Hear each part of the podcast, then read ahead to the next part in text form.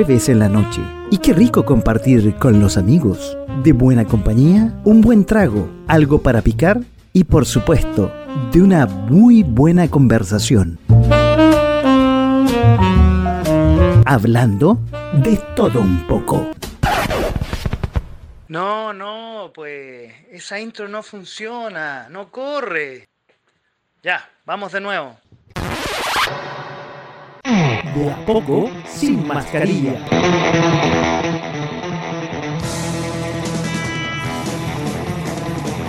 Exactamente, de a poco, sin mascarilla. Aquí en .fm.cl.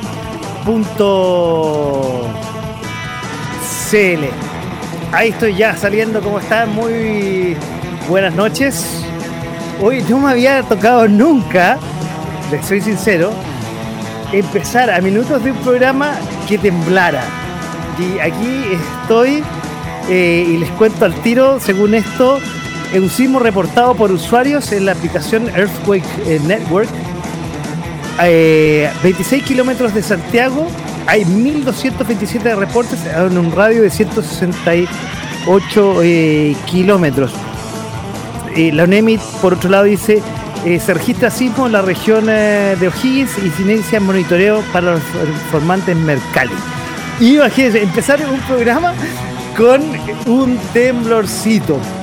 Eh, sé que iba a ser un poco difícil porque nuestro amigo Fernando hoy día se excusa, puede que llegue más tarde al programa de hoy, pero empezar con un temblor es eh, entretenido y un poco eh, diferente. Por suerte no duró mucho ¿ah? y, fue segundos antes de que iniciáramos la nueva cortina que, tenemos en el programa de hoy. Cortina de Dick Dale que se llama Nitro, para darle una potencia distinta al programa de los jueves que se llama De a poco sin mascarilla. Pero me siento como si fuera el año pasado. Tengo esa, ese recuerdo del eh, programa que hacíamos el año pasado aquí en punto .fm.cl. 16 grados la temperatura hasta ahora cuando son las 22 horas con 6 ah, minutos y como siempre empiezo a decir por dónde estamos. Estamos en uh, punto .fm.cl. Nos pueden eh, también estar eh, viendo y escuchando con la mejor imagen y sonido en punto .fm.cl slash webcam Estamos en eh, nuestra página de Facebook, donde aquí nos pueden ver y pueden ver el backstage, porque vamos a tener algunas canciones entretenidas hoy día, que las cuales no podemos eh, distribuir por Facebook y por eso solamente aquí ven el backstage. Que hacer muy fondo hoy día todo esto si voy a estar solo. Voy a llamar probablemente a mi amigo Fernando a ver qué pasa, porque tuve un compromiso que termina un poquito después de las 10 y vamos a ver qué pasa eh, si está eh, en va a estar. Vamos, vamos, vamos a, verlo. Y ahí eh, probablemente se, conecta con nosotros. Bueno, como iba diciendo, estamos aquí en Facebook, facebook.com slash fm slash live. También estamos en la plataforma de Twitch, la plataforma multimedia mundial, que también nos pueden ver en twitch.tv slash .fm es la plataforma que va a estar yendo a desaparecer. El otro día, de hecho, el 31 de marzo dejó de existir para aplicaciones móviles, que es la plataforma multimedia de Twitter que se llama Periscope, o se llamaba Periscope como psp.tv slash .fm radio en Instagram hoy día no vamos a aparecer, pero sí el programa aparece tanto en eh, Spotify como en Instagram. Aparece eh, los sábados a las 19 eh, horas. No se transmite por punto FM, sino solamente a través de las redes sociales de esta repetición.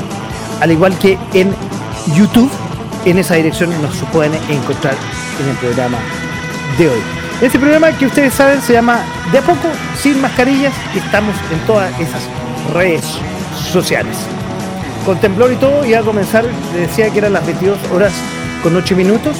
El día sábado pasado, cuando estábamos eh, en el programa que se transmite los sábados en, eh, la noche, que se llama Santiago Ander, que lo conducimos también con el amigo Fernando.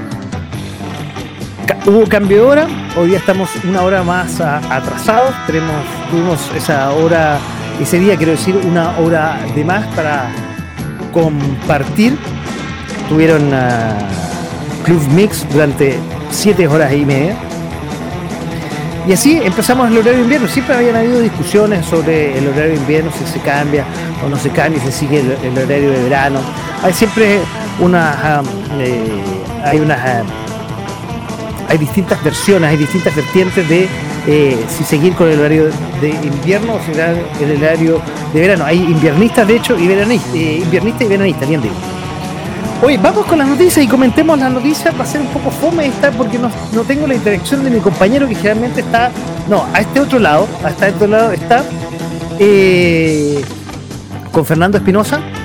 Pero vamos a ver, vamos a tratar de hacerlo lo más entretenido porque ni siquiera tengo invitados como la, eh, los años pasados que yo me acuerdo y les confieso, eh, les confieso que yo el año pasado, todos estos minutos, yo me ponía un poco nervioso porque teníamos un invitado a esta hora de la noche, que vamos a tenerlos más adelante, y tenía que ser todas estas conexiones con, eh, con el estudio, que está toda la parte de audio, que es el estudio principal, que de hecho ya se acabó hasta, hasta la canción, que le vamos a darle de nuevo a la canción de Dick Dale, y también a la parte visual. Entonces hay que preocuparse, tenía que preocupar en muchas cosas, y me tengo que preocupar de muchas cosas antes de que empiece el programa, y además tengo que em, preocuparme de que haya llegado el invitado, que no haya tenido problemas. Muchas veces el año pasado me pasó en vivo que eh, estaba iniciando esto y el invitado no sabía cómo ingresar y ya lo habíamos practicado durante la tarde.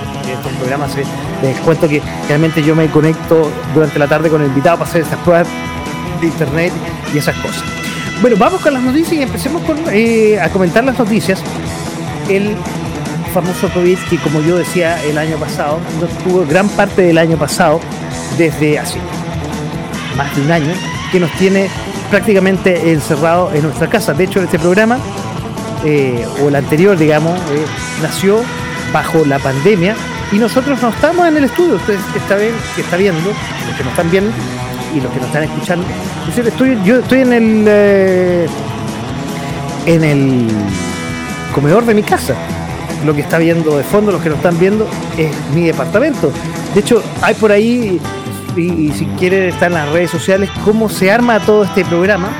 Una cosa chiquitita, con dos computadores, y yo me conecto a los estudios de .fm.cl para que se haga realidad este programa. Bueno, polémicas. Ya el, eh, la semana pasada había una polémica que hubo con el ministro París, el ministro de Salud, y con algunos eh, diarios. Ah, me estarán diciendo el monitor que se la va a cargar la batería. Bueno, nosotros cuando venga la canción, como puedo hacer y puedo hacer cosas, voy a cargar la, batería, no se preocupen. Oye, la pandemia en Chile, según The New York Times, el diario El País, la BBC y The Telegraph, oye, me está molestando eso, estoy que, me, muevo y la voy a apagar. Eh, no sé si ustedes, no, ojalá que no lo puedan escuchar. Oye, se han referido, incluso hasta el ministro de sanitario del Reino Unido se, refirió al modelo chileno, que estamos gran parte vacunados. Hay 7 millones de vacunados con primera dosis, yo me vacuné el otro día. Y eh, hay una dualidad que está pasando con Chile y el mejor ejemplo a no seguir, decía. Y todos esos diarios dicen exactamente lo mismo. Me permiten un poquito, voy a, voy que no me moleste más esta niña de la batería baja. Vengo al tiro, ¿eh?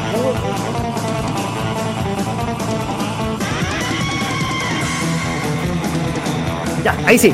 Oye, bueno, el modelo de Chile. Tenemos 7.000 eh, vacunados, entre ellos yo, con la primera vacuna. Tenemos entre 3 millones y 4 millones de vacunados con la segunda dosis, pero los números han aumentado una enorme cantidad en los últimos. Entonces, lo que en la última, en la última semana, de hecho, por eso estamos nosotros en la región metropolitana y en gran parte de las ciudades más importantes del país, eh, recluidos en fase fase 1. volvimos, retrocedimos completamente. Oye, y em, por eso, tanto el ministro de Sanidad junto con, eh, con el primer ministro de, de Gran Bretaña y estos diarios que yo les nombraba se refieren a la situación sanitaria de Chile como un ejemplo a no seguir. Y de hecho, lo que les comento, la pandemia no se ve en la región metropolitana.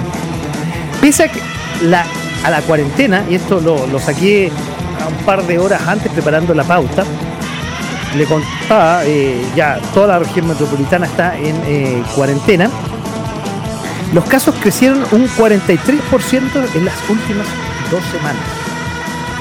Se supone que eh, los casos iban a bajar, pero con esta reclusión, pero una cosa que no se entiende, 43% aumentaba en las dos semanas que ya estamos recluidos. Y se supone que esta eh, reclusión iba a durar solamente dos semanas. O sea, el próximo jueves probablemente nos iban a soltar. De hecho, nos adelantaron a un tema. Eh, este fin de semana iban a hacer las elecciones el día 11 y el 10 y el 11 de abril, pero eh, se postergaron las elecciones después de un debate todo este fin de semana, estuvieron en el Congreso, estuvieron eh, sesionando el día domingo hasta horas, altas horas de la noche, y finalmente el presidente promulgó el día martes la postergación de las elecciones para el 15 y 16 de mayo. Eso nos dice que el 15 y 16 de mayo, o sea, en eh, cuatro semanas más, dos eh, o cinco semanas más, el escenario sea muy distinto a lo que está pasando hoy día. No sabemos qué es lo que vaya a pasar. Nadie tiene una bola de porque realmente este bicho que nos tiene a todos recluidos y como alguna vez lo he este bicho de mierda, nos tiene realmente cómo manejarlo. Estamos medio. De hecho, me contaba una amiga, después que yo me vacuné el otro día, me decía, oye, parece que van a hacer dos vacunas, van a hacer tres vacunas. Probablemente, porque esto igual que un antivirus. Vamos a tener que tener una actualización con todas las cepas nuevas que han salido, la brasileña, eh, la, inglesa y otras cepas. Seguramente hay una cepa chilena que vamos a descubrir en un, par de meses más. Y eh, la vacuna probablemente, al igual que los antivirus, va a tener una actualización.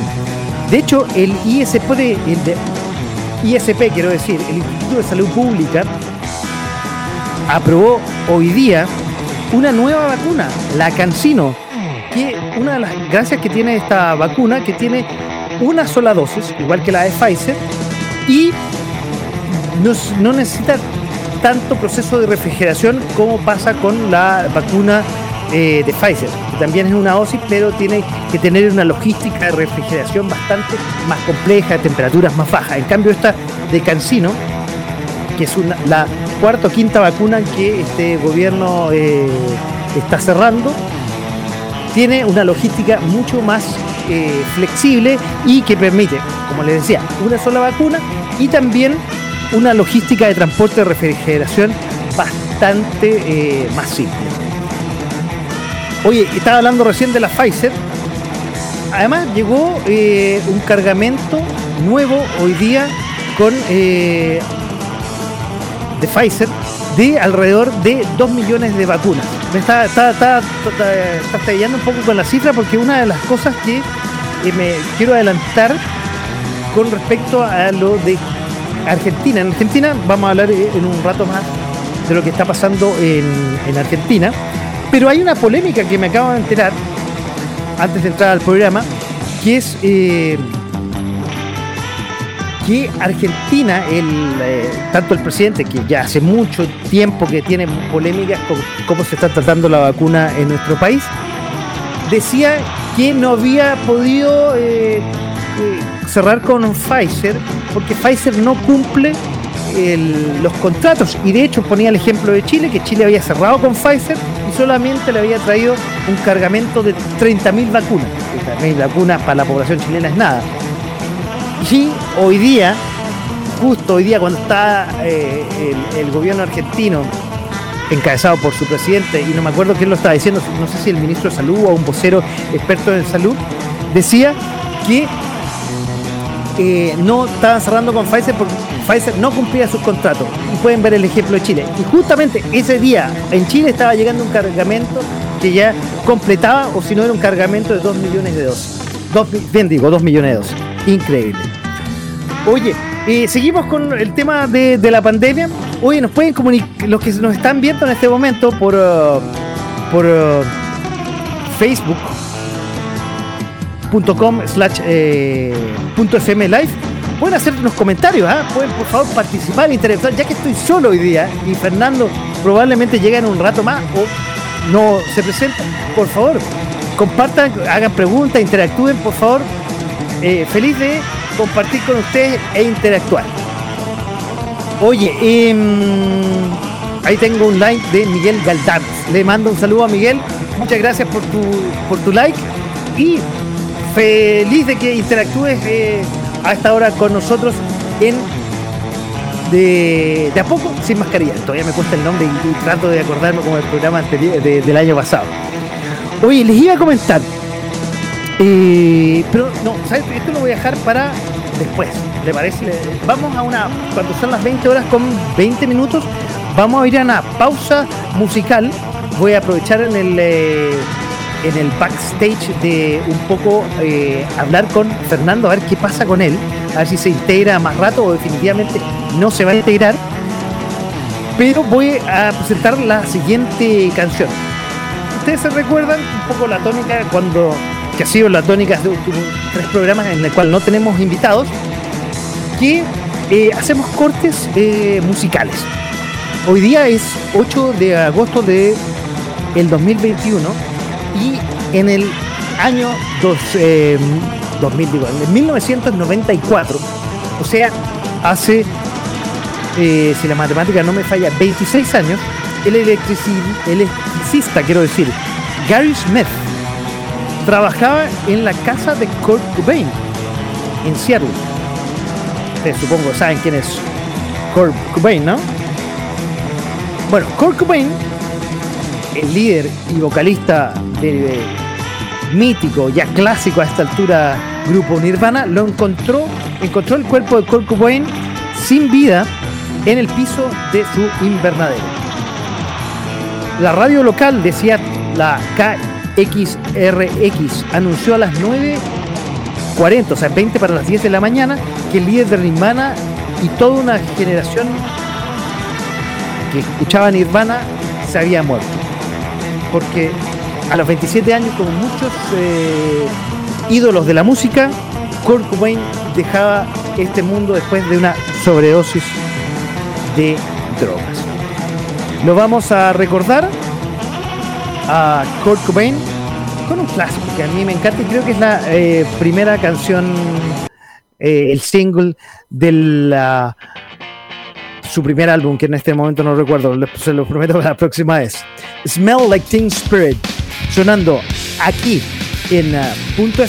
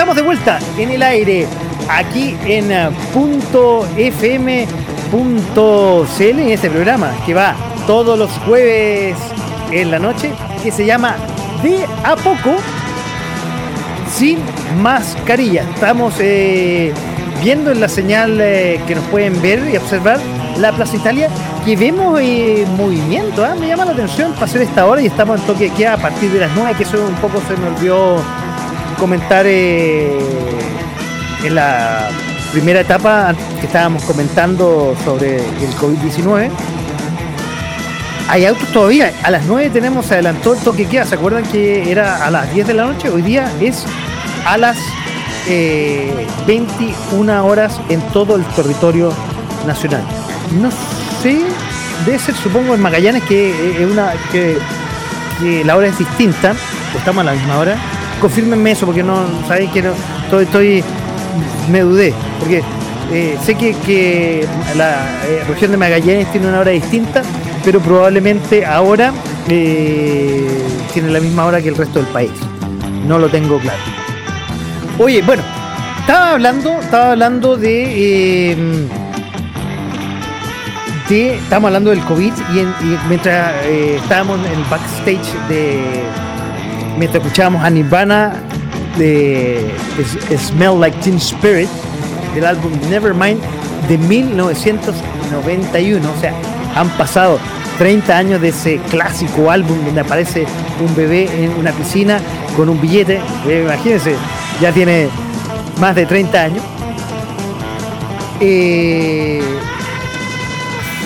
un álbum clásico y que marcó, marcó, marcó tendencia y marcó una generación de los 90.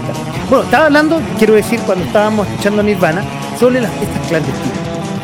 Las fiestas clandestinas no paran y a todo nivel, todo el tipo de personas, me llama la atención la semana pasada, eh, involucrado carabineros en una fiesta clandestina. Había un teniente coronel que estaba involucrado y que en buen chileno le tiró la foca al capitán que lo estaba deteniendo y a todo el, grupo, perdón, el grupo que lo estaba, que lo fue a detener. O sea, teniente coronel, carabinero.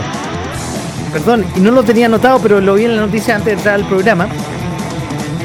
En una una comisaría, en un cuartel de carabineros, estaban festejando sin mascarilla, sin ser un cumpleaños en la región de Valparaíso, no, me acuerdo si lo dije.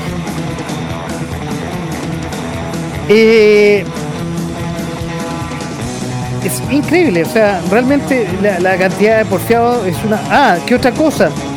Eh, tengo anotado aquí, ah, pero quiero destacar, también acá en Santiago, en el centro de Santiago, en la calle Portugal, un fiscal, un fiscal en una fiesta clandestina.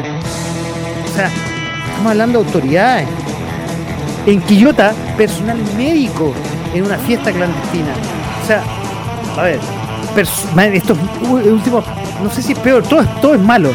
Personas que están todo el día involucrados con el tema del COVID, que, cuidan gente, que se le ha muerto gente, eh, en una fiesta clandestina donde la posibilidad de contagio es mucho mayor y donde se pueden contagiar y más encima después cuidan a gente, allá a lo que estamos llegando con estas fiestas clandestinas es increíble.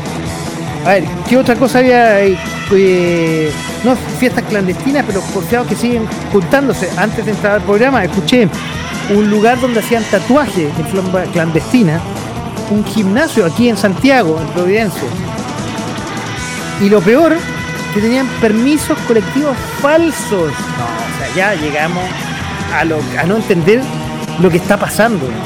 Que tenemos más de 8.000 casos diarios. Los eh, centros hospitalarios eh, con una ocupación sobre el 95%.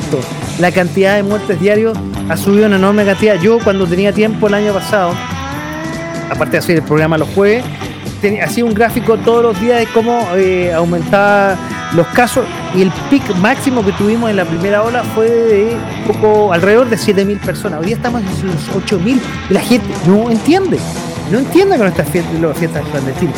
Y sabe, lo peor, que lo publiqué el otro día en, mis redes sociales personales, que los detienen se lo lleva a los carabineros con todo el rigor de la ley y todo, y a veces con, con en conatos, como dicen los periodistas, con peleas, combo y etcétera. Y las castigos que le da la justicia, reclusión nocturna y prohibición de salir del país. Yo estoy con, con reclusión nocturna. Gran parte del país y de la ciudad están con reclusión nocturna a partir de las 21 horas con el toque de queda. Y con arraigo nacional, que no pueden salir del país. Perdón, ¿cuánto está saliendo del país? Salvo los pelotudos que salieron y llenaron el, el aeropuerto el otro día cuando se estaba acabando la posibilidad de salir al extranjero y esa era la fecha límite. O sea, ¿cuánta gente tiene la posibilidad, los recursos? No solamente las ganas, los recursos para salir del país hoy día. Entonces, las multas, las penas, yo no sé si son pecuniarias, si son en, dinero, pero las multas que le están dando a la gente por hacer fiestas clandestinas es un chiste, o sea, cualquiera, con eso incentivo cualquiera hace fiestas clandestinas, total castigo, reclusión nocturna y arraigo nacional. Una tontera, o sea, no, no, traté de averiguar y traté de, ver cuánto son las penas en dinero de la gente. Y realmente no, no pude, no, no pude, no pude, ¿cómo se llama? No, no pude saber la realidad.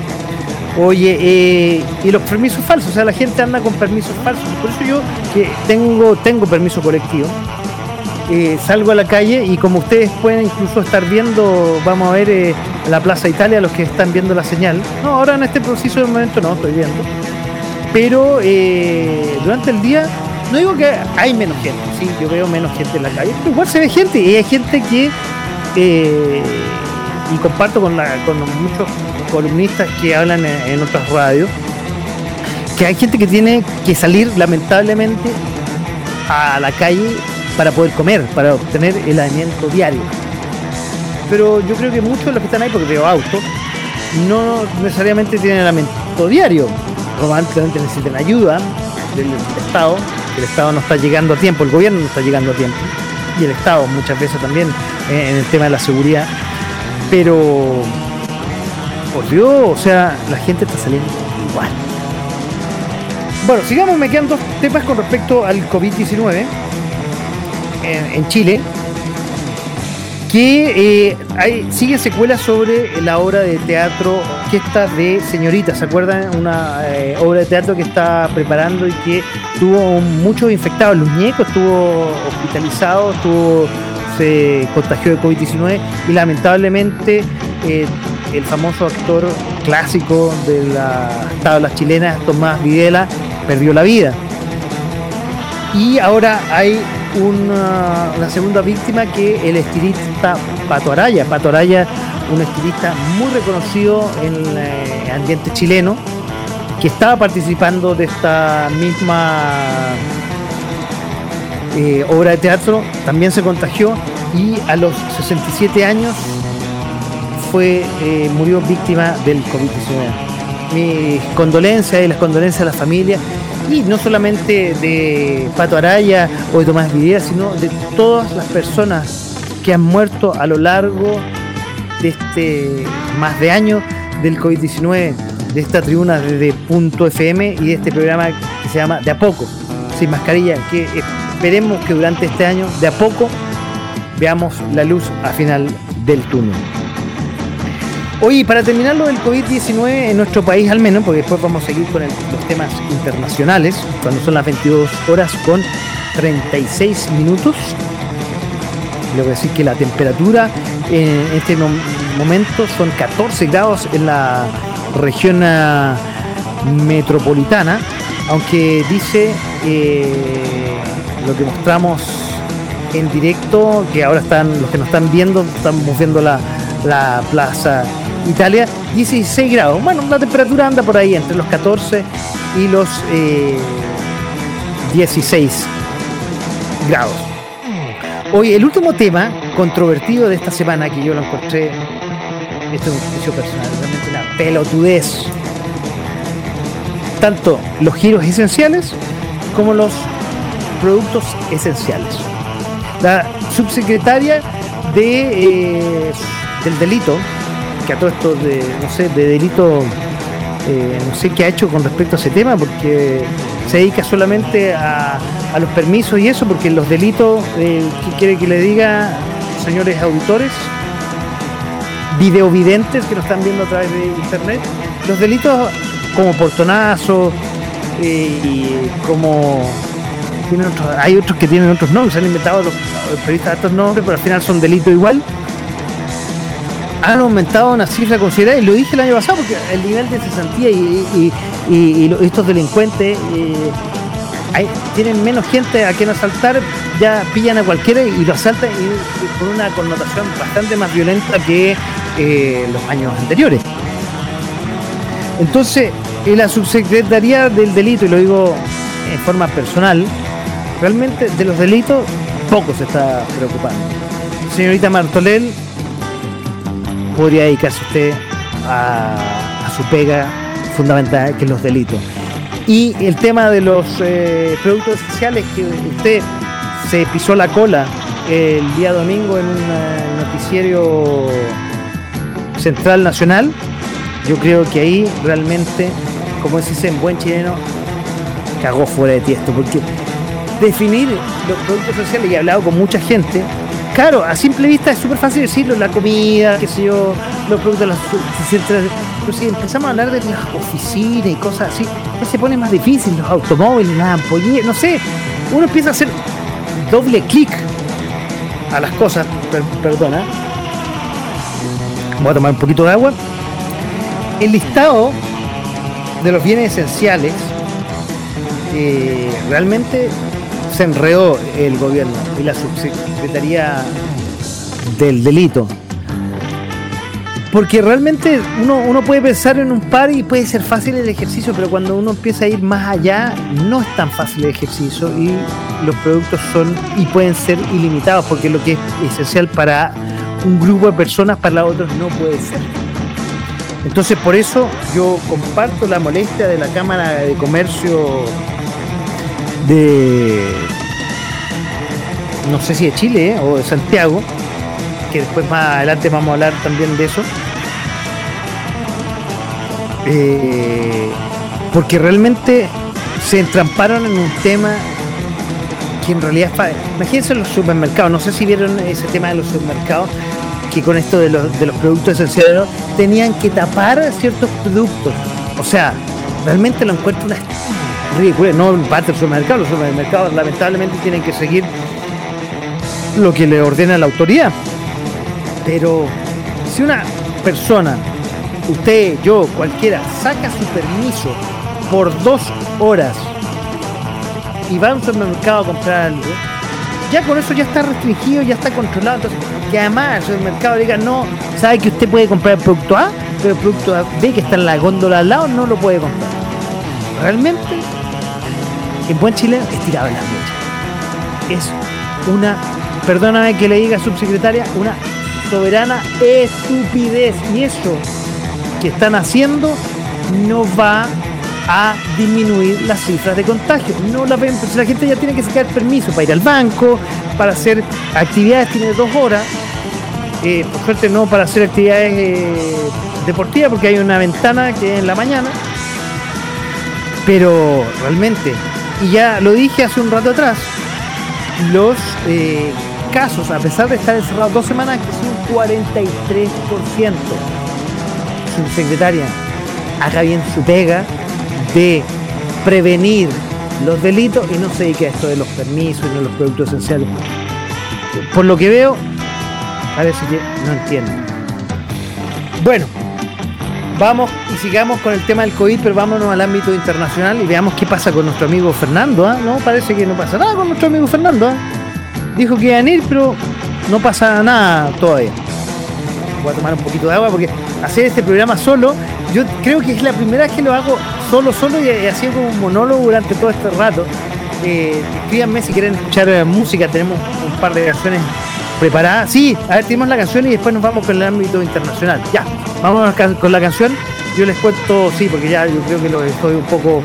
Eh, lo estoy aburriendo Oye, y la canción que viene a sonar a continuación es um, Father John Misty con a Ballad of a Dying Man. Y después le cuento por qué la estamos tocando esta noche aquí en punto FM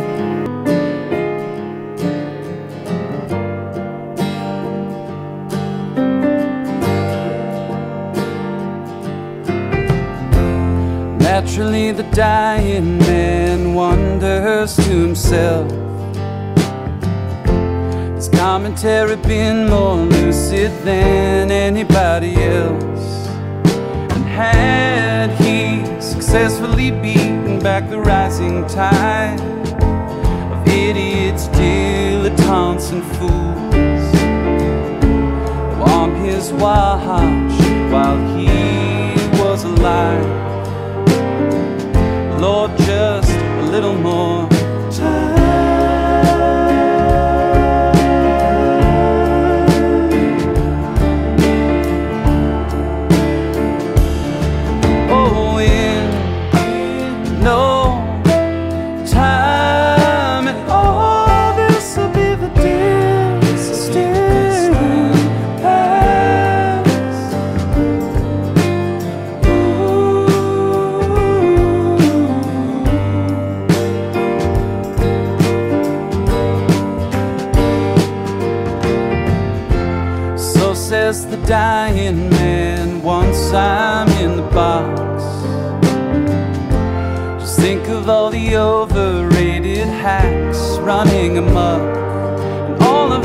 the pretentious, ignorant voices that will go unchecked. The homophobes, hipsters, and 1%. The false feminists he'd managed to detect. Oh, who will critique them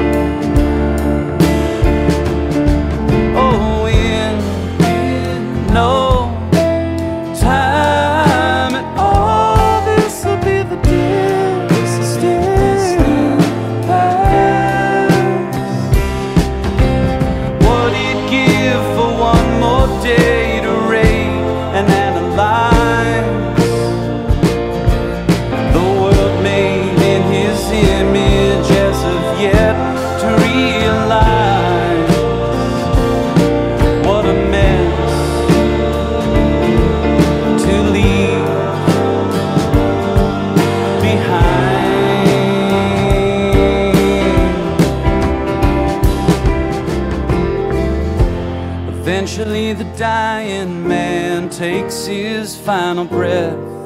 But first checks his news feed to see what he's about to miss.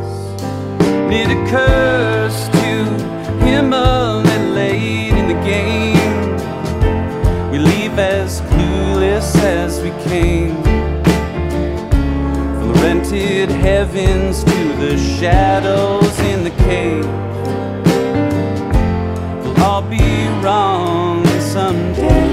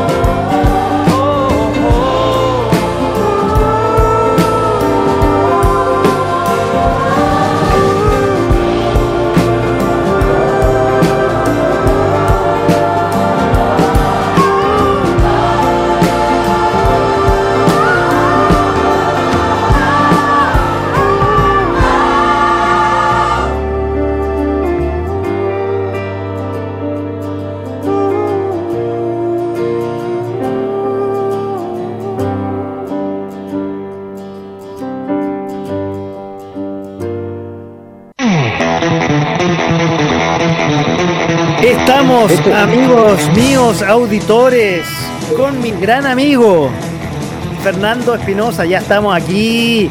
¿Cómo está, don Fernando? Bienvenido. Muy buenas noches, muy buenas noches, Francisco. Disculpa el retraso, eh, tenía asuntos que atender. Muy bien, estoy muy bien, muy contento, a pesar de la situación país. Eh, creo que la actitud es positiva. Oiga, a ver, compartan un poquito con los auditores. Es que estaba, a ver, ¿se puede contar o no? Sí, claro, sí, se puede contar. Eh, lo que pasa es que eh, tuve la dicha de haber podido ganarme una beca eh, que me va a llevar a un grado mayor de especialidad en algunas áreas tecnológicas que es a lo que yo me dedico.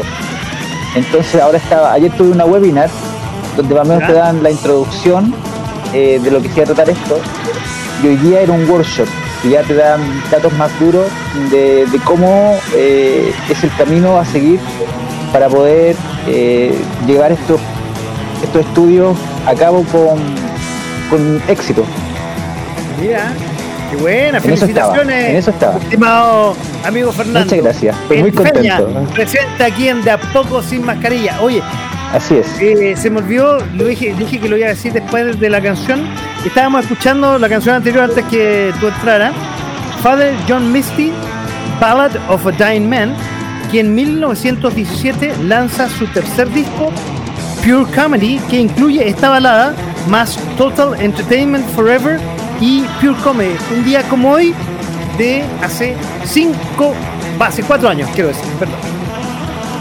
Oye, lo quiero introducir para que sigamos con el programa. Estaba hablando del COVID y vámonos un poco por el vecindario. Eh, hay varias críticas de, y que yo te decía mientras estábamos en la trastienda, mientras escuchábamos la canción por la radio, pero que nos seguían viendo aquí por Facebook, que eh, no, han criticado el actuar y el modelo chileno, el diario New York Times, el país, la BBC y el Telegraph.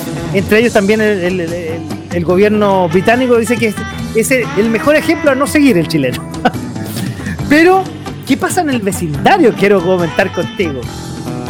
¿Tú sabes qué está pasando en el vecindario? Lo que todos sabemos lo que está pasando en el vecindario. Creo que a pesar de los números, eh, estamos obviamente mucho mejor que Brasil, estamos mejor que Argentina, mejor que Perú. Extremadamente mejor que también que, Colombia, por ejemplo. Oye, pero a pesar de lo que se diga de la gestión chilena, estamos bastante mejor que esos países. Ah, no, absolutamente. Pero quiero compartir contigo un par de, un par de, un par de cifras. Quiero irme después un poquito más largo con respecto a Argentina, pero me quiero ir al caso de Uruguay, que Uruguay era un caso insignia y un lunar en Latinoamérica porque tenía casi casos muy bajos, no estaba pasando más, pero de pronto ha tenido un explosivo número de contagios, que si lo comparamos con Chile, porque Uruguay es un país chiquitito, es más alto que cualquier país eh, eh, perdón, es más alto que Chile, quiero decir.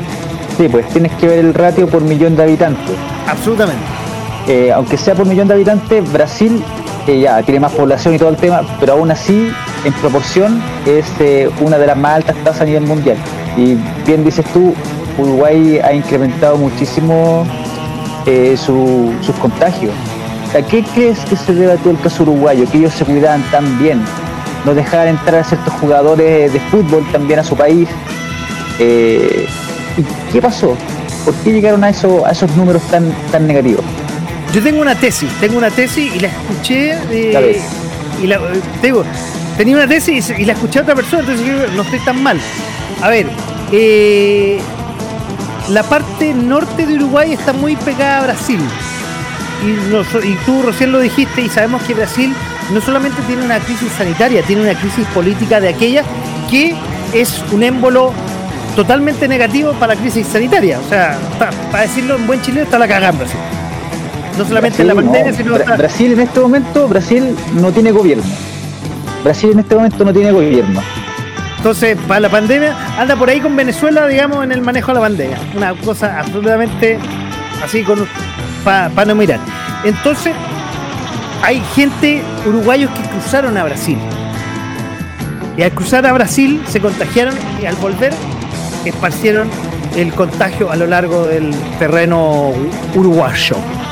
Uruguayo, sí. Uruguayo. Oye, otra, oye, otra crisis, eh, tú lo nombraste, otra crisis, la crisis eh, de Perú, que tiene una crisis sanitaria de aquellas también, no la sabía manejar y a pesar de eso, eh, tiene una elección este fin de semana. Nosotros hicimos todo y ya lo, ya lo expliqué eh, en la primera parte del, del programa, los primeros minutos, que eh, nosotros, y lo podemos tocar nuevamente cuando hablemos de la parte política, el presidente el martes eh, promulgó la postergación de las elecciones. Pero Perú tiene una elección presidencial este fin de semana con el nivel de número de contagios y no la quiso correr, pero a todos los lugares. Además, una atomización de candidatos increíble, o sea, que ninguno, ninguno alcanza más allá del 5%. Yo tengo una teoría al respecto, Francisco, y la quiero compartir Compártela contigo. con ¿Qué pasa en Perú? Ya. El caso peruano es muy distinto al caso chileno en cuanto a, a sufragar se, se trata. En el caso chileno siento que es más eh, una participación técnica. De tengo que ir a votar, vuelvo y sigo haciendo mis cosas, sigo haciendo mi trabajo, sigo haciendo mi vida normal, cotidiana. Un fin de semana perfecto, eh, pero después vuelvo a cocinar y me meto en lo que estaba haciendo antes de ir a votar. En Perú no. en Perú es el Día Nacional de algo, es como la Navidad, es como la Ah, Navidad de perfecto. Perú. Entonces, Ya, ya, ya. tú, por ejemplo, estás trabajando en el puerto de Hilo, ¿ya? Pero eres de Trujillo, ¿ya? No es que te digan, oye, eh, inscríbete acá en el puerto de Hilo porque te queda muy lejos tu casa, no. En ese día es feriado nacional, es feriado nacional para los peruanos y vuelven a sus tierras, vuelven a sus tierras natales, donde ellos están inscritos de chiquitito, de que cumplen los 18 años para ir a votar. Ellos van a votar, vuelven toda la familia a la casa y hacen una peña y celebran ese día. Entonces era muy complejo que en Perú, por una cuestión de tradición, corrieran de alguna forma las elecciones. Para ellos es una gran Ah, Pascua. mira, qué buena explicación. No, mira, ¿eh? está, está buena, está buena la explicación. Oye, quiero pasar al caso Argentina, que lo comentaba. Uf. Tú sabes que hay Uf. un gran amigo nuestro de la radio que es Andrés. Sí, sí, muy culto él. Y de hecho, hoy día eh, dice que quizás participa, pero estaba carreteando. Yo- Él lo fue, él No. fue de carrete. O sea, a ver, en, época- en- en épocas normales, bien, carretas ahí con los amigos. Pero día en Argentina también una explosión de, de, de contagios, 20.000 contagios en un día. Y el gobierno, aparte de criticar al gobierno chileno de rebote, que siempre lo hace cuando le, está yendo mal, por, por las vacunas Pfizer, que digo, no voy a hacer no voy a contratar la vacuna Pfizer porque ha tenido muy mal despacho. Miren el caso chileno, que la ha despachado solamente miré. 30.000 vacunas y hoy día llegaron 2 millones de vacunas. Entonces, tú decís, Argentina está loca. Bueno, pero da lo mismo que toque a Chile o toque a otro país. Pero dijo, vamos a hacer medidas extremas, estrictas, porque han subido los números. Toque queda, al igual que Chile. La diferencia es que el toque queda empieza a las 0 horas y termina a las 5 de la mañana o a las 6 de la mañana. Los seis. restaurantes cierran a las 11 de la noche. Todos los boliches y toda la cosa. Eh, hay permisos para todas las cuestiones, así que la gente sigue andando. O sea, no sé qué, qué- es de estricto. Parece que tiene un concepto de estrictez bastante distinto al chileno. No sé, o a la que yo conozco por lo menos. El caso argentino en muchos aspectos es eh, son casos complejos, muy muy complejos. Eh, son incluso casos como para estudio. Perfectamente uno podría hacer una tesis sociológica, económica y lo que quieras tú con Argentina. ¿ya? Eh, en este momento Argentina sí tiene números malísimos, pero están concentrados básicamente en la provincia de Buenos Aires y en Neuquén. Eh, y en otras partes es una cosa muy normal. Entonces, quizás deberían ser un poco más estrictos donde se concentran los casos. Ahora, esto es a título personal y, más o menos lo creo así.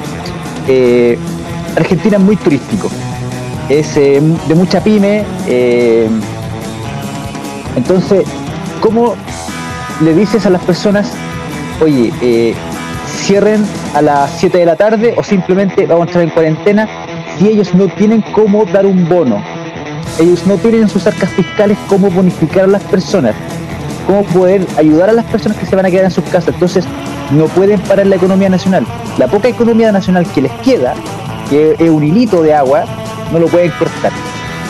porque quizás No, el, la gobierno, el gobierno peor. está quebrado, po. En default. Sí, están en default. Están en default, pero hace rato. Claro. Entonces vive, vive, vive, vive estado quebrado y comparto contigo, no tienen dónde sacar guita, como dicen ellos. ¿De dónde No, sacar no guita para tienen guita, no tienen guita. Aquí, aquí reclaman, y ahora que vamos a pasar a la parte de la política nacional, eh, reclaman de que hay poca ayuda a la, a la gente, lo podemos compartir y, pueden haber distintas opiniones, pero Argentina ni siquiera tiene un puto peso para pasar a la gente porque está quebrado. Nada, nada, nada, están quebradísimos. Están quebradísimos. Y acá yo estoy seguro, o sea, no es la solución, pero yo creo que a más de alguno le llegó una caja de mercadería o le llegó algún tipo de bono. Eh, eh, a la mayoría de los chicos yo creo que le llegó algo. Sí, absolutamente. No mí me llegó una caja de supuesto, bono no y la regalé. pero al menos te, te- te- te ayuda a decirle a la persona, ya, usted va a entrar en toque de queda a las 9 de la noche. ¿Y cómo lo hago si yo trabajo más tarde que eso? Bueno, le vamos a dar algún bono. Eh, le vamos a meter en cuarentena. Pero ¿cómo me sostengo? Hay un bono para la clase media y van a ver los bonos IFE para las personas que no clasifiquen en clase media. Ahora hay lagunas también, hay lagunas sociales de grupos de personas que no tienen ni IFE ni tienen bono clase media. Como yo, por ejemplo, que no puedo parar de trabajar simplemente porque, Somos dos. como el caso Somos dos, yo argentino, no en como el caso argentino, yo tengo que salir a trabajar, no me puedo quedar en la casa. Che, yo tengo que salir a casa de qué decirte, ¿no? claro. Claro. Oye, bueno, pasemos al, pasemos al ámbito nacional y aquí tengo, bueno, ya un poco hablé de la postergación de las elecciones, eh, la- la- las grandes elecciones de, de- de candidato a concejal, conceja- eh, eh, Alcalde, gobernador, alcalde, gobernador y constituyente, que son la reina de la fiesta, eh, para el 15 y 16 de mayo. Con alguna polémica, digamos, pero con incluso con... eh, tuvieron que trabajar los domingos, los pobres congresistas tuvieron que trabajar un domingo, pobrecitos. ¿ah? sí, sí. Pero yo creo que lo que ha pasado en las últimas horas, eh, que ha sido terremoto en la parte del gobierno y la política en general, ha sido el cambio del ministro del Trabajo. Eso ha sido realmente un temazo en las últimas horas en la política chilena. Tú sabes, supongo eso, si no lo comparto contigo. Se venía arrastrando, se venía arrastrando la, la salida de María José eh, de a principios de este año, pero no podía salir porque estaban gestando algo que se llama reforma previsional. Entonces Tatán le dice, María José, por la cercanía que tenía mi papá con tu papá, eh, por favor en este minuto no renuncies, porque estoy gestionando muchas cosas y se va a ver feo y técnicamente eh, no va a ser tan productivo. Entonces espérate un par de meses más y renuncia en un par de meses más. Esos par de meses más pasaron y ya la eh, pelota, María la José chutearon harto, ¿ah? la. María José ya no puede con la con esta tremenda mochila que es ser eh, ministra del Trabajo con un 10% de cesantía. No tiene cómo poder seguir siendo eh, la ministra y van a colocar a un guatón. Uno de los guatones coroneles de la política derechista chilena, ahí uno de los fuertes, uno que siempre quiso ser ministro, ministro del Trabajo, lo van a colocar en el puesto de María José Saldívar. un ex diputado, como usted bien dice, un ex diputado coronel de la UDI. eh, los viejos olvidó- estandartes de la UDI. El señor Melero se me olvidó el nombre, su nombre. Pato, de- el pato, porque son dos. Patricio Melero, exactamente. Sí, el pato y el Manuel. El Cambió pato y el a. Manolo. Claro.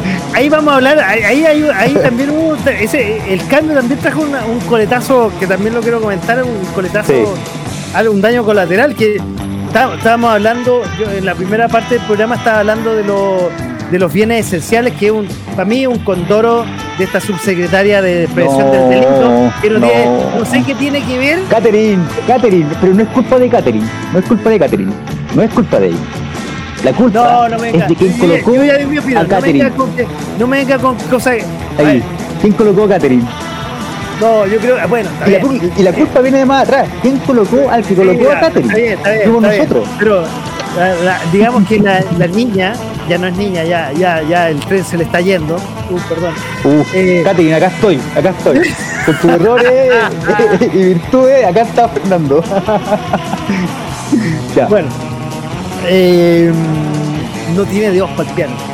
El, el piano es No, como muy muchos de ellos, muchos de ellos. Porque, a ver, yo comentaba, y, y- y creo que vamos a resolver un tema que ya, ya tocamos en el programa. A ver, eh, yo le sugería, y, y de esta tribuna le decía a la subsecretaria, subsecretaria, déjese hacer listita de los bienes esenciales y de los giros esenciales y dedíquese a lo que dice su título, que es prevención del delito, porque eso no se ha preocupado nada la subsecretaria, en absoluto. Al micrófono que no se escucha. Ah, no, Ahí sí. Se, escucha, se escuchaba, se escuchaba. Ah, yo, yo no escuchaba. Tengo el monitor aquí. Ah, no, no se escuchaba. Excusez-moi. Señorita Martelele, dedíquese a su pega. Prevención del delito.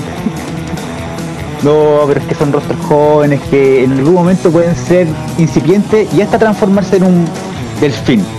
Y todos sabemos que un delfín es muy importante para Ojalá cualquier este tendencia política.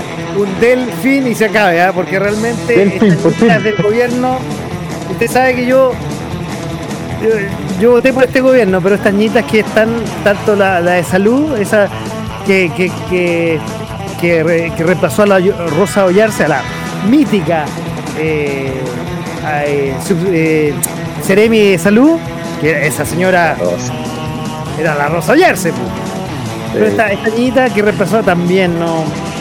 Piano no lo toca muy bien. Bueno, oye, sigamos con el cambio, el terremoto, el cambio entonces del eh, Ministerio del Trabajo que ah, bueno, trajo coletazo en la Cámara de Comercio, donde Manuel Medero, que es el hermano de Patricio Medero, tuvo que renunciar, dado la renación y la posibles, eh, eh, ¿cómo decirlo? La- las posibles consecuencias que podría tener la, la Cámara de Comercio con el Ministerio de Trabajo. Está muy relacionada, entonces prefirió él renunciar.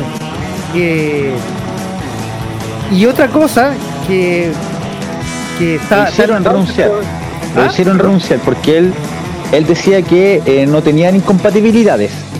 Ah, pero de- desde arriba le dijeron, mira, ¿sabe qué? Puede verse mal, así que va a tener que dar un paso al costado.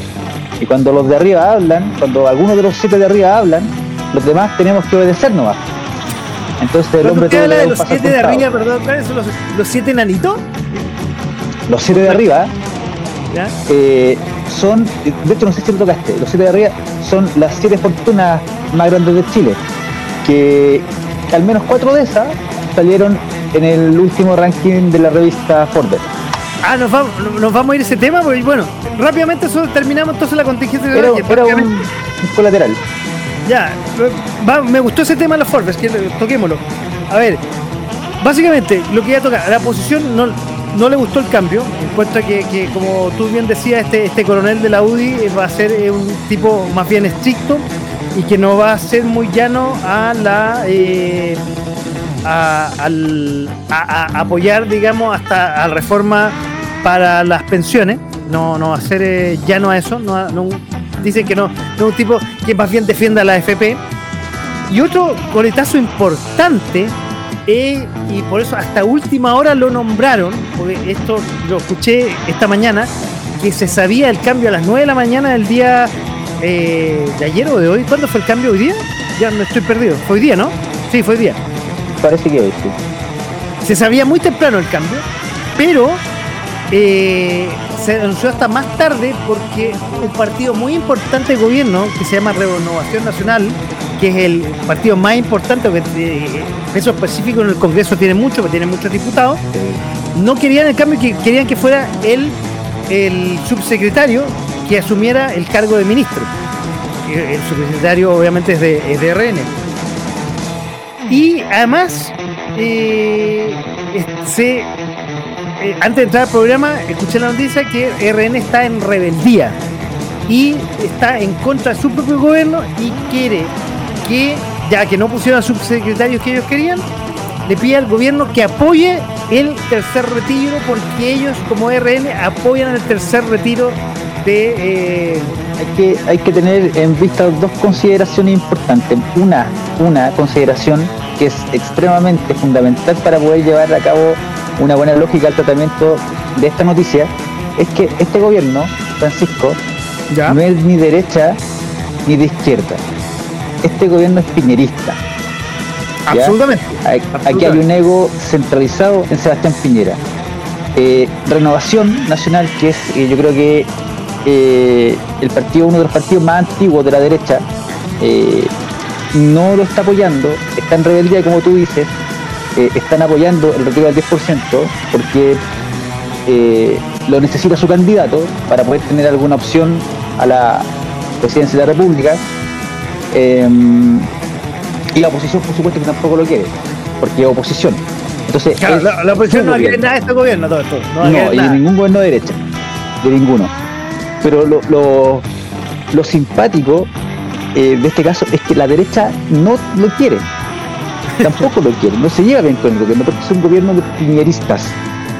Porque Sebastián Piñera, cuando iba a entrar en un inicio, cuando en su juventud, en su primera juventud, iba a entrar a la política, lo trató de hacer con un cupo para diputado eh, por la democracia cristiana. Ya no le importan los poderes políticos. Ya, yo voy por la democracia cristiana. Mi padre de tradición demócrata cristiana, tengo amigos de demócrata cristiana, pero eh, tuvo incoherencias fundamentales en la forma de pensar. Entonces, Renovación Nacional lo recibe a él.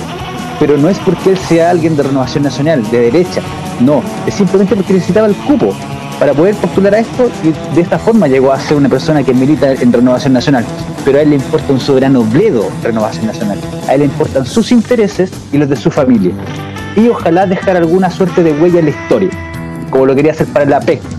Pero ocurrió lo del estallido social. Y ahora también quiere dejar alguna suerte de historia en lo que pueda. En este caso quizás con las vacunas. Técnicamente con las vacunas no se puede desmerecer de que lo ha hecho muy bien. Pero es lo que ha hecho bien en su gobierno. No muchas cosas más. Pero, Como por ejemplo, colocar además, este caballero quiero agregar, el Ministerio del Trabajo. quiero agregar que además Sebastián Piñera, y, y comparto absolutamente todo lo que acaba de decir de su legado, que además es un tipo que piensa más allá y según yo he escuchado, es lo del que él quiere hacer, seguir su legado, porque está viendo qué es lo que va a hacer después de ser presidente de, Chile. Y va a ser, él tiene, mira a ser secretario general de Naciones Unidas. Eso lo he escuchado yo. O sea, estoy totalmente equivocado. Él no es filántropo. Él no es filántropo. No, no tiene dedos para el piano para ser filántropo. Nada de eso. Si tú leíste bien su biografía, eh, muchos amigos de él le, invitaban hacer ciertas donaciones o a desarrollar ciertos proyectos que fuera más de la Fundación Futuro. Y él no, mi plata es mi plata y no me interesa compartirla con nadie. Él quizás quiere dejar alguna huella histórica siendo presidente de algo, pero no le nace. Él no es un tipo empático, la ciudadanía lo logra percibir. Eh, y si él está en la presidencia de la República, fue porque muchos de los millones de chilenos no fueron a votar. Gracias horror, ahí están las consecuencias. Jóvenes.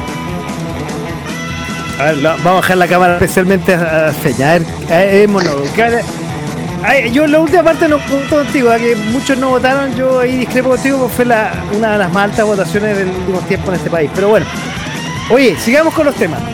Tú preparaste algo para... eh, eh, me quedan dos temas, eh, pero prefiero que lo dejemos. Pero tienes un tema muy interesante, no sé si lo alcanzaste a preparar, que es con respecto, que algo deslizaste con respecto a los millonarios. Ah, por supuesto, por supuesto. Eh, no sé si un orgullo nacional, pero tenemos millonarios en los primeros mil puestos del ranking Forbes.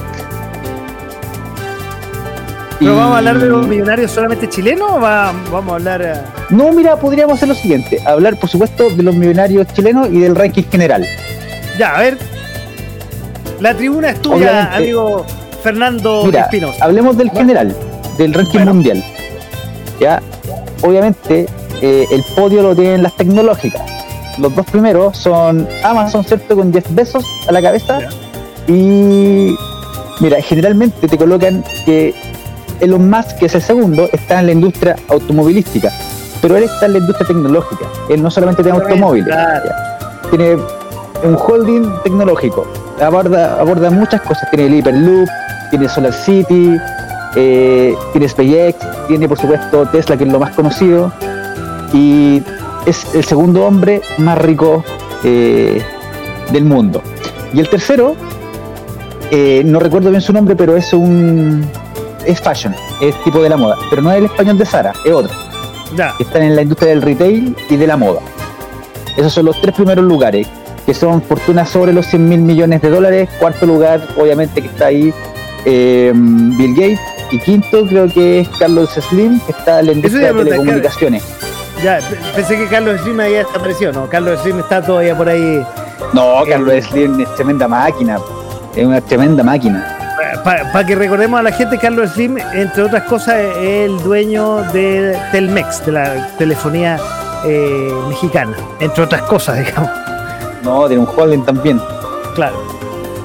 Oye, bueno, y vámonos a Chile. Bueno, antes de irnos a Chile, quiero complementar contigo que eh, una de las cosas i- importantes de este ranking de Forbes, que, eh, o Forbes, que las mayores eh, riquezas del mundo en esta pandemia aumentaron más aún su riqueza. O sea, a ver, a revuelto, ganancia pescadores. Siempre en las crisis, siempre se sabe que los grandes ganadores son las grandes fortunas.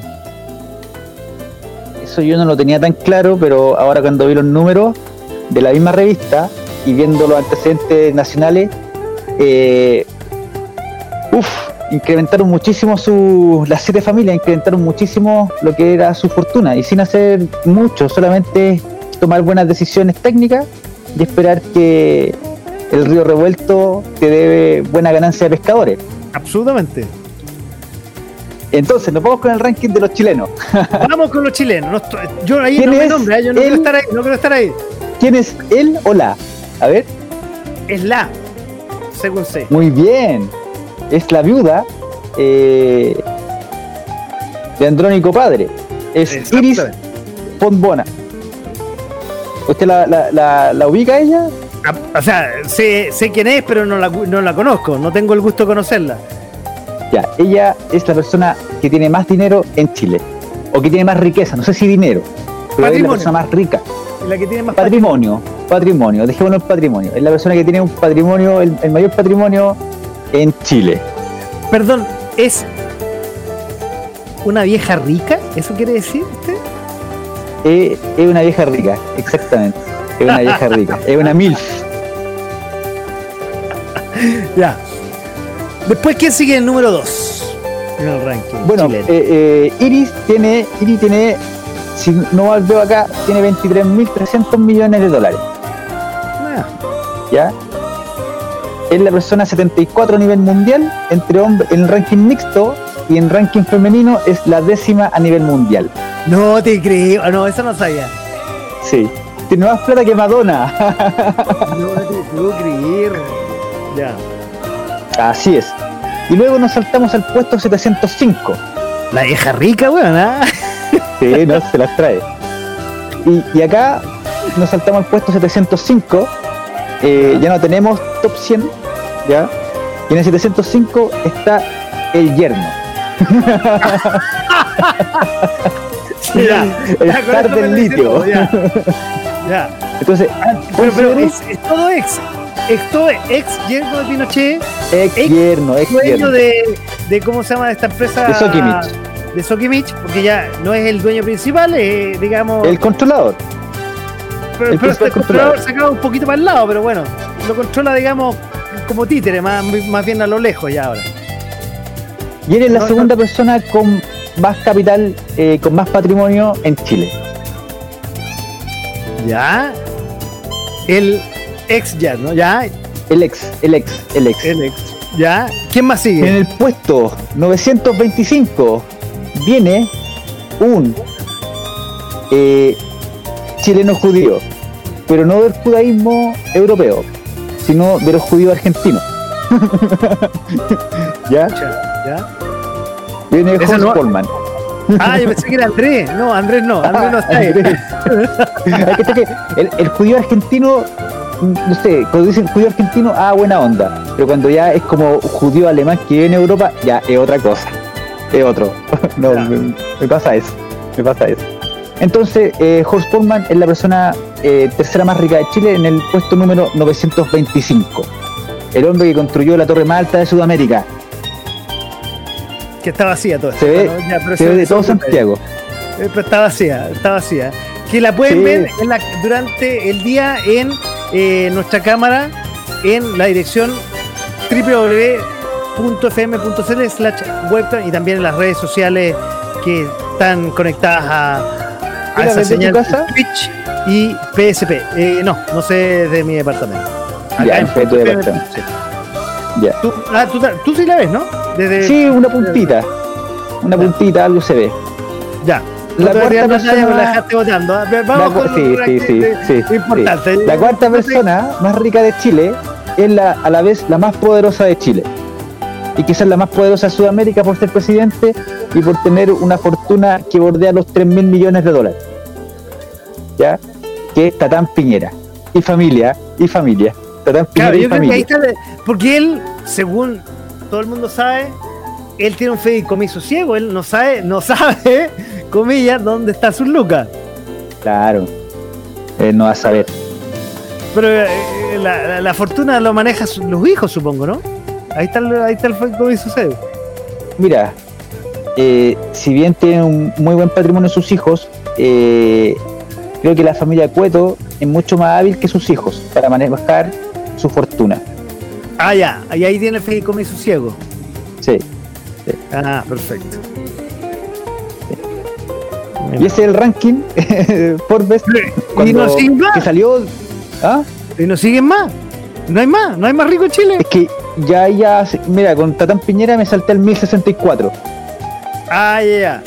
Pero Entonces ya, ya nos salimos del top 1000 y como que pierde gracia. Ah, perfecto, pero hay, hay- hay- yo vi que en las fotos por lo menos, no lo leí el artículo, pero salía ahí Álvaro Sayé, por ejemplo, los Luxic como personal, digamos, eh, eh, o el Luxic que está bien, ah no, Jean Paul también está vivo, los, los- los hermanos Luxic, y, y se me queda otro por ahí también que, que es conocido. Pero La, la Solari, por ejemplo. no, no salía, no salía, en, lo- en los cuadros principales no salía, en los 10 primeros no salían. Pero, bueno, tú, tú, tú dijiste lo- los siete enanitos. Entonces, cuando alguno de esos siete, en este caso, eh, puede, incluso ser amigo en tercer grado de alguno de estos siete, le dice a, a la gente que maneja el gobierno, oiga, ¿sabe qué? Eh, tenemos que sacar a esta niñita que le quedó grande el poncho y tiene que meter a un guatón eh, que es de la vieja escuela, de los viejos estandartes de la derecha. Listo, no podemos hacer nada, tenemos que meter al pato. Y ahí está siendo que pudieron haber personajes ahí mucho más conciliadores que son también técnicamente muy buenos. Claro. Ahora, quizá, quizá este nuevo cambio al final sale la reforma previsional finalmente. Uno nunca sabe. Uno nunca sabe, pero es muy complejo. Si colocaron a un UDI ahí es porque quieren quieren frenar muchas cosas. Probablemente no, eso en realidad no, no, no, no, no lo oye, no, no lo sabremos. Oye, quedan dos temas, me quedan dos temas a mí en el tintero. Uno, el deportes, que quiero de- destacar, que no es de mi, yo que siendo chuncho, no, no es de mi, no es de mi, mi gusto personal. grado. No es de De- gusto es- personal. Eso sí, gracias. De mi agrado, exactamente. Tras 22 años de carrera, el mítico arquero de la U, Johnny Herrera, eh, se retira después de 30.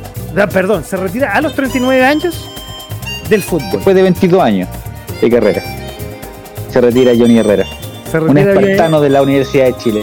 Quizá, quizás junto con el Superman son los arqueros más importantes históricamente que ha tenido la Universidad de Chile. Probablemente, exactamente. Sí. Y ganaron copas. ¿eh? Y Johnny Herrera, Johnny, Johnny Errores, ganó Errores. copas. Él solo ganó copas. Él solo. atajando penales. Ganó copas internacionales y nacional. Ah, mira, esa, esa, esa, esa, esa no, no estaba en mis libros, no estaba en mis libros, no está, no está en mis libros. Oye, y bueno, se va como comentarista al ex eh, C- eh, Al ES- CDF, al al, ESPN, canal, ¿no? al TNT, no, TNT. Ah, el TNT, en el ESPN está Pinilla. Ah, la espinilla, ya, perfecto. Oye, y el último tema, lo que salió el domingo, que realmente a mí me llamó poderosamente la atención, que eh, un funcionario del Poder Judicial es formalizado por tenencia ilegal de armas y artefactos explosivos. Es, eh, un funcionario del segundo juzgado de garantía de Traillén y las eh, armas que le pillaron estarían involucradas en varias muertes ahí en la zona roja de la, de la Araucanía. De un caranero para empezar. Sin ir más lejos, en los tiempos de Huenchumilla, habían asesores de Huenchumilla que publicaban en el Facebook eh, Arauco Barder. Ese era el nivel. Entonces, Ah, esto nivel. como que no me sorprendió tanto. ¿Ya? Eh, hay una falta de Estado poderosa de la Araucanía. No es culpa del pueblo mapuche. El pueblo mapuche es un pueblo que es muy digno, muy emprendedor, muy trabajador. Son grupúsculos que están haciendo el caos, el desorden máximo. Yo no estoy de acuerdo con las forestales. La forestal ni, ni las salmoneras. Eh, pero creo que no es la forma. No es la forma de quemar 35 iglesias, de matar a tanta gente. Quemen los pinos, quémenlos. Quemen los camiones, quémenlos. Pero no a civiles. Hay 76, en este momento, en este momento, hay 75 previos tomados que dicen son de empresarios privados, pero muchos de ellos son pymes. Entonces ya no es una guerra contra el Estado opresor ni contra la forestal, sino son contra particulares que quieren emprender en una zona muy linda de Chile. Eso es lo que pasa de De hecho, escuché esta semana, relacionado un poco eso, ¿te, te acuerdas que la semana pasada hablamos del, eh, del ataque que tu- sufrió en Tirúa el... eh, Iván Valenzuela. claro. Iván Núñez y un equipo, un, cara- un camarógrafo que perdió el ojo. Eh, ¿Cómo se llama? Jay Tool. Iban a entrevistar a Jay- Bueno, se juntaron unos, ¿Ah? ¿Perdón? A Héctor Yaitul. Jay Tool, exactamente. Se juntaron unos eh, comuneros, unos, unos- unos- unos dirigentes, diciendo que Jay Tool no representa a nadie de los comuneros de cierto sector. O sea, realmente es que es un, es un gallo que se tomó el, que se tomó un sector y dice ser líder del. Ellos no saben de qué. Mira, y es muy notorio, y es muy notorio, es muy notorio. Entonces, Eh, es eso que hicieron este, este grupo, perdón, para terminar, esto que Sí. hicieron este grupo de dirigentes desacreditando a este J. Tool fue súper importante, creo yo. Exactamente, porque eh, si Héctor Yaitul eh, va a tener una entrevista con un canal nacional importante, TVN, creo que el más importante de los canales públicos, si no es que el único público que hay. El único. eh, Ya, aclaremos que es el único. entonces, si él no tiene la capacidad de decir ya, levanten los peajes, levanten las barricadas, levanten las zonas limítrofes, es porque no tiene un liderazgo claro. Y creo, creo que incluso ese atentado quiso demostrar eso. Nosotros no obedecemos a Héctor Yaitul. Ustedes lo van a entrevistar, nosotros le vamos a hacer un atentado. Esa es la poca capacidad que tiene Héctor de poder tener un liderazgo en, en estas suertes de comunidades extremistas. O sea, acá no hay un líder que se llame Héctor Yaitul. ¿Quiénes son los líderes? ¿Quiénes están detrás de todo esto? ¿O quiénes son muchos? ¿O es una tendencia social que está haciendo esto? No lo sabemos. Pero Héctor Yaitul no está liderando a la CAM, ni está liderando a estos grupos terroristas. Él no tiene la capacidad ni tiene el liderazgo. No tiene la inteligencia pero, tampoco. A ver, yo no, no me meto con los terroristas. No es capacidad de liderar a la gente, a, a los comuneros dirigentes de esa zona, que son la gente que, que aparentemente no son, no, no, no, no, no quieren nada y no van por el lado de la violencia. O sea, el tipo realmente no eh, representa a nadie, parece. No, no. Se, se demostró, se demostró claramente en el atentado. Pero in- increíble, ¿eh? Increíble eh, eso, eso. Y eso es el último tema que yo tenía, don Fernando, eh, a este programa que va todos los jueves a las 22 horas y como dice aquí el lecherito, el carácter, de a poco sin mascarilla. Yo quiero hablar del último tema. Tenemos la música de fondo del término, adelante. Lo había, lo había preparado, lo había preparado, pero como llegué tarde del workshop, eh, no pude eh, hablarlo en paralelo contigo. Quería hablar de la vacuna, de la nueva vacuna que, que es la Cancino. ¿Ya?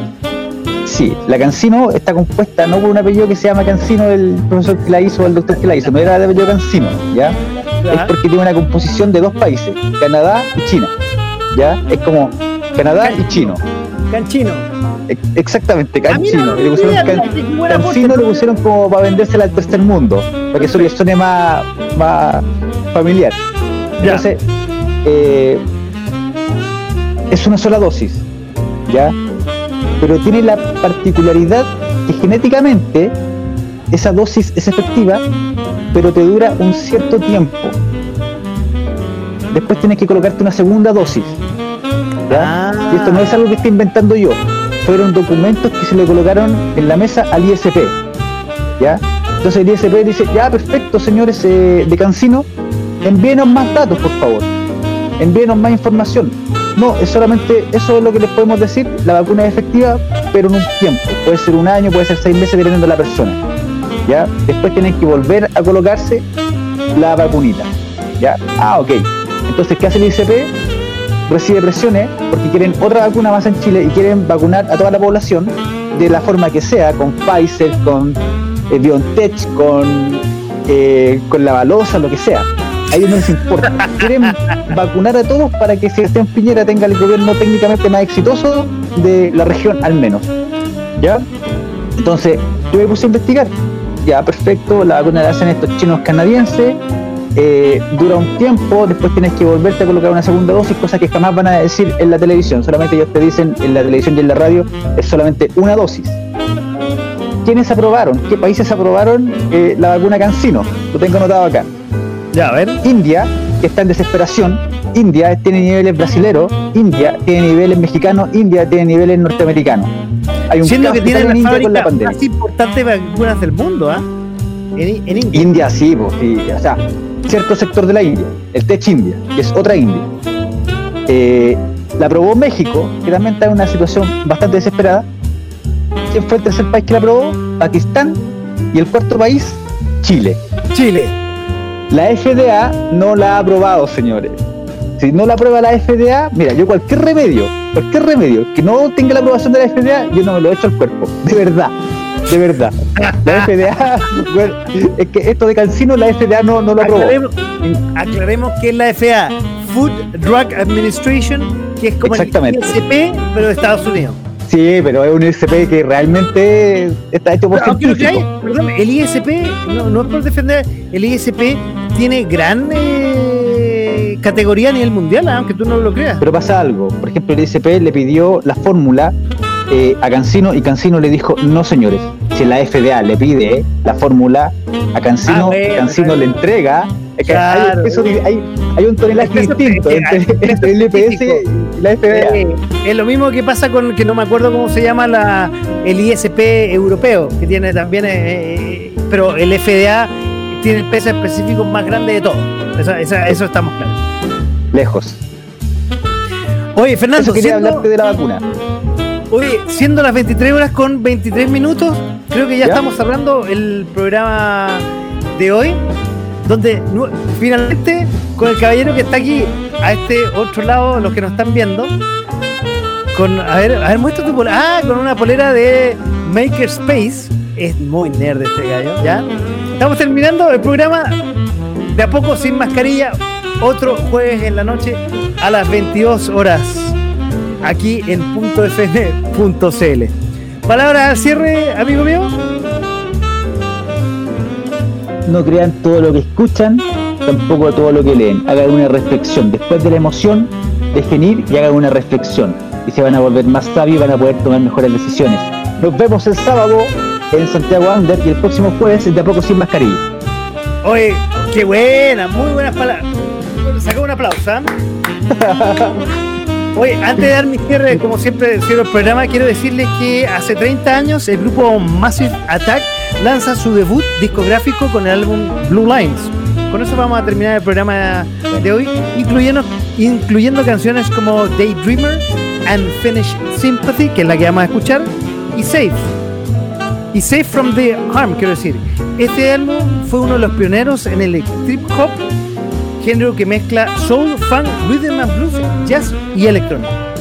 Con eso vamos a terminar el programa de hoy y yo como siempre quiero agradecerles, bueno, quiero agradecer la compañía de mi amigo Fernando, como siempre, que llegó un poco más tarde, que me, hizo la posibilidad de tener un monólogo de casi 30 minutos, no sé cómo lo hice, pero después lo voy a ver en el programa grabado Fernando.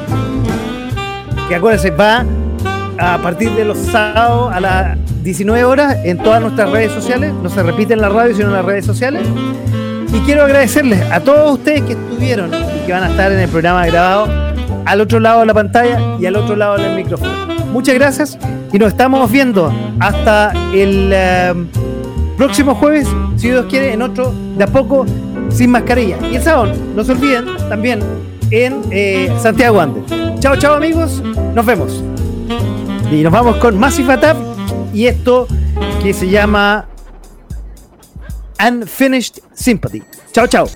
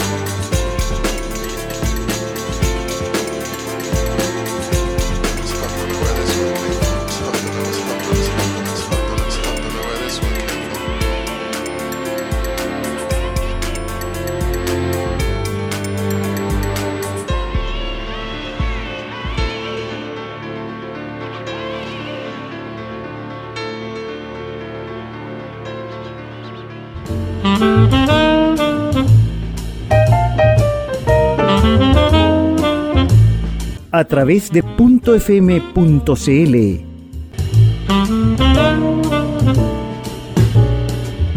Esto fue de, de a poco, sin mascarilla. Sin mascarilla.